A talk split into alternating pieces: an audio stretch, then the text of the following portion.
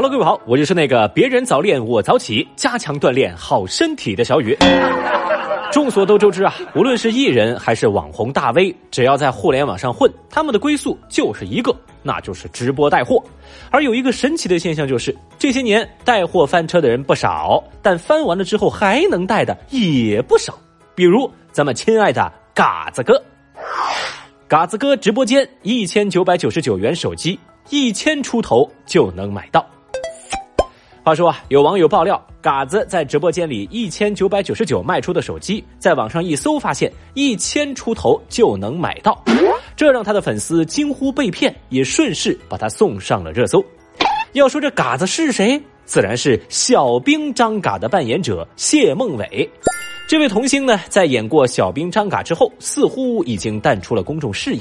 偶尔亮相的一些影视作品，客气的说，称得上烂片。而稍微熟悉他一点的朋友，应该都知道啊，他现在在某短视频平台搞直播带货，风生水起。而这次上热搜，也是他继假酒事件以及潘嘎之交之后，又一次上了热榜。那这次呢，同样是在直播带货上出了问题。有网友发现，嘎子在一场直播当中销售的一款手机啊，标价是八千九百九十九，据说是因为工作人员的失误，哎，粉丝到手价是一千九百九十九，卖出去了很多，哎呀，嘎子直接亏损上亿呢。哦，您要知道啊，八千九百九十九的价格已经能买到一部 iPhone 十四 Pro Max 一百二十八 G。而如果到手价是一千九百九十九，那这个优惠力度堪比双十一加双十二加六幺八加所有购物节的优惠了吧？而且你再替换着想一下啊，这相当于是嘎子拿着这款苹果手机在直播间砍价砍到了不到两千块，你就别说心不心动了。要是预算足够，小雨能把他的库存买空，我全都要。于是呢，认为捡到便宜的家人们就纷纷下单购买。他直播间的数据显示，不到一个小时，这款手机就卖出了一万四千多单，可见抢购的氛围相当的火爆。Good。不过呢，世上总没有白掉馅儿饼的事儿。有媒体找到手机品牌客服，对方表示，这款手机主攻的是直播平台，是针对老人使用的高端机。八千九百九十九是挂链接使用的价格，真实卖的时候不会到这个价。目前他们是给一些主播优惠，呃，应该是在两千块钱左右。另外，还有懂行的网友发现，这款手机的配置其实非常的过时，连售价为六百九十九元的某款红米手机都比不上。嘿，好家伙，这样的配置竟然能卖出一千九百九十九的高价，甚至还敢喊价说原价是八千九百九十九。哎呀，这个情况一出来，嘎子的粉丝们瞬间觉得自己被忽悠了，而旁观的微博网友们也不淡定了。很多人都说，那可真是我把孟伟当嘎子，嘎子把我当鬼子；我把嘎子当童年，嘎子把我当龟田。而除了价格问题呢，还有网友发现，嘎子在直播间演示的售价八九九九的购物平台里搜不到这款手机，倒是在其他平台的第三方店铺搜得到。价格是一千出头到两千不等。另外，还有平台的分销页面显示，卖出这款手机每单佣金高达五百九十九点七元。那如果按照一万四千单来计算，嘎子这回那是含泪血赚家人们八百四十万呐！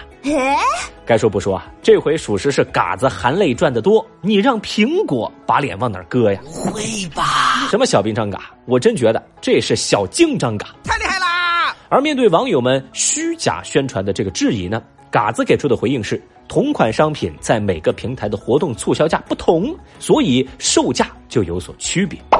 但是网友们认为，如果嘎子能提供原价八千九百九十九正常售卖的证据，那他的理由才算成立。至于他能不能提供，我相信各位心里都很清楚。毕竟嘎子早就不是第一次在直播卖货上翻车了。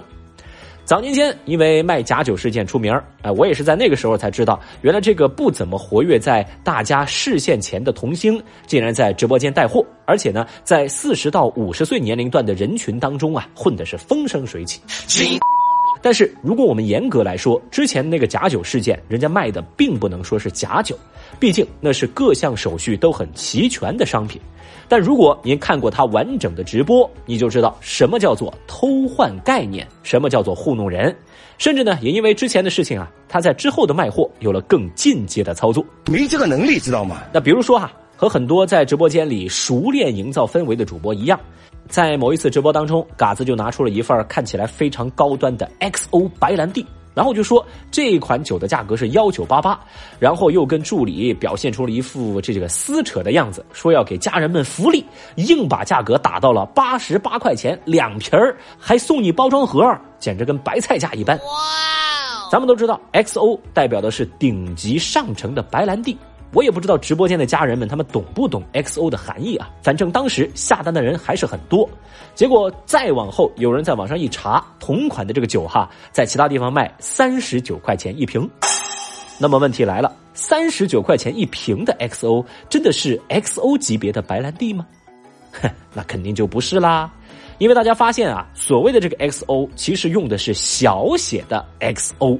和白兰地的等级一点关系都没有。之后呢，他们还卖过另外一款酒，叫 OX，就是把 XO 倒过来。这个呢，真的就不好说了啊。而且后来为了不让大家发现价格的猫腻儿，某些人更是在各个平台下足了功夫。他们专门买了百度词条，你只要搜了，你点进去一看，哎，那个高赞回答就说这个酒好啊，一千到两千一瓶呢，Excellent。然后再往下你一看，一个被折叠的评论说。这酒一点不值钱，就是个贴牌货。你咋一整这事呢？好，话再说回来啊，针对这次舆论声浪，谢孟伟回应：直播间卖的任何产品保真。而谢孟伟工作室也转发了这条微博，还回应说：今天我们法务休假，明天我们再发律师函。哼。不过非常遗憾哈，现在的情况就是一天的时间早就已经过了，律师函呢咱没见着，热搜词条呢也都消失了。或许他们家的法务是连夜入职了社交平台，那么对这事儿您又怎么看呢？欢迎在节目下方评论区留言交流哦。狂飙演员涉毒，可能狂飙剧组没想到啊，大结局早播完了，高启强都过完两个头七了，观众还在为京海市飙的起飞呀，而更没想到的是，本就支离破碎、备受争议的剧情还要挨上一刀。因为最近网传《狂飙》这部剧里面的毒贩钟阿四的扮演者韩普俊，曾又名韩笑，曾经在零九年因为吸毒被抓，近些年参演过不少的影视作品，包括《长安十二时辰》之类的。